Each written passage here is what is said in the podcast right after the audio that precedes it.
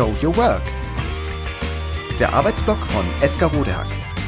Organisationsberatung, Teamentwicklung, Business Coaching. Heute agile Teilprozesse implementieren. Geht das? Sie wollen oder sollen agil arbeiten? Sie haben selbst Lust drauf? Jetzt haben Sie noch ein paar Fragen. Sie sind nicht allein.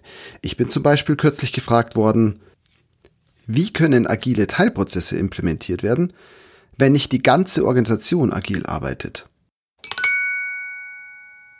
Agile Prozesse lassen sich nicht implementieren. Zumindest dann nicht, wenn es wirklich darum gehen soll, die Dinge anders, nämlich flexibel, marktnäher, risikoärmer, innovativer und profitabler, kurz also agiler anzugehen.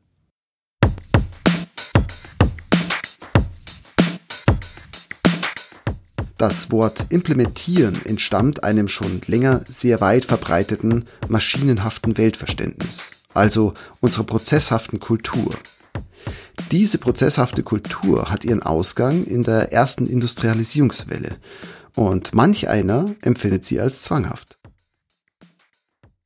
Diesem Verständnis nach funktionieren Organisationen und Menschen, eigentlich aber die ganze Welt und alle ihre Phänomene, nach mehr oder weniger einfachen Ursache-Wirkungsprinzipien. Eher also wie Maschinen. Deshalb sprechen wir im Firmenalltag auch gerne von Ressourcen, wie zum Beispiel in der Abteilung Human Resources. Oder wir sprechen auch von Zahnrädchen im großen Getriebe des Unternehmens.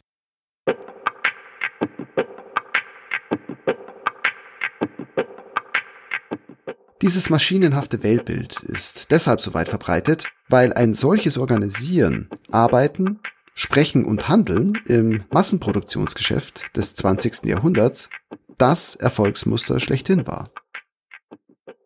Und für viele Businessprozesse ist es das auch nach wie vor.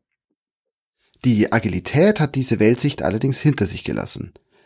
Nicht etwa deshalb, weil Organisationsmuster, die darauf aufbauen, per se schlecht oder schlechter wären, sondern deshalb, weil sie für viele heutige unternehmerische Herausforderungen nicht mehr hilfreich sind. Und mehr noch, sie verhindern sogar unseren Erfolg. Denn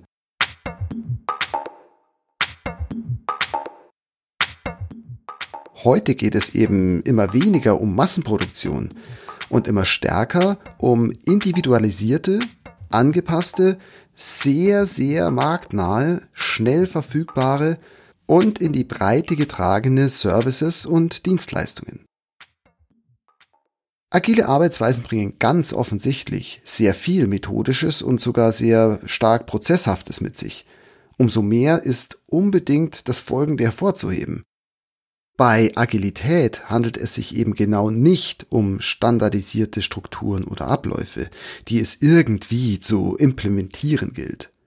Es handelt sich um Arbeitsrahmen, die jede Organisation mit den für sie hilfreichen und passenden Abläufen und Prozessen zu füllen hat.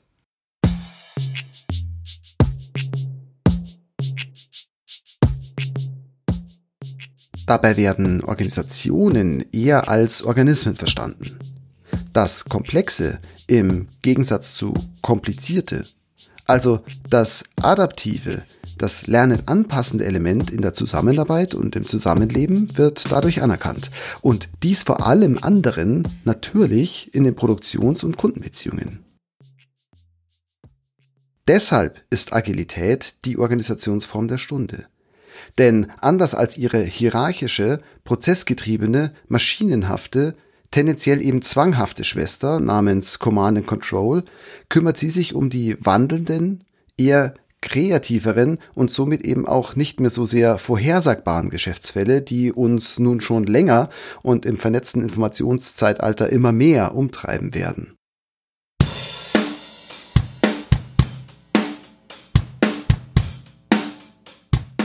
Es lässt sich also nicht oft und laut genug hervorheben, es geht immer weniger um stabile Massenproduktion, die wir ja wirklich aus dem FF beherrschen.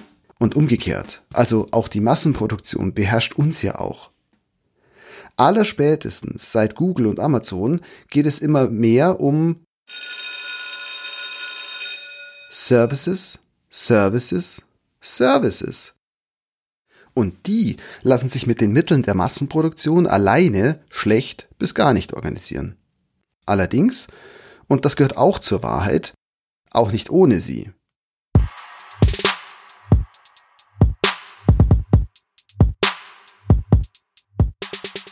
Wie ist das also mit der Implementierung von agilen Teilprozessen? Natürlich ist möglich, dass auch einzelne Teile einer Organisation agil werden. Aber muss das denn sein? Wäre vorher nicht vernünftiger zu klären, wo Ihnen Agilität kurz-, mittel- und langfristig am meisten helfen kann, um danach die nötigen Schritte einzuleiten?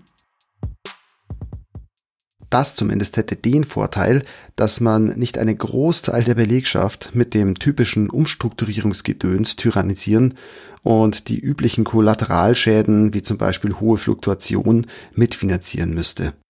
Ist doch auch so schon viel Aufregung drin, wenn die Dinge nicht mehr so rund laufen.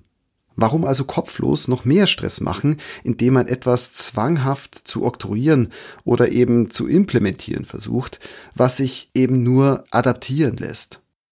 Ach, apropos oktroyieren, da fällt mir übrigens ein, in diesem agilen oder auch nicht agilen Spiel geht es übrigens auch sehr oft einfach nur um Macht.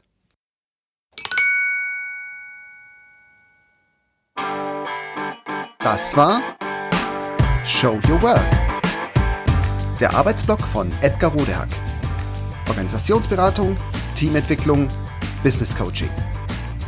Mehr über mich erfahren Sie auf www.rodehack.de oder direkt im Blog auf www.trellisterium.de.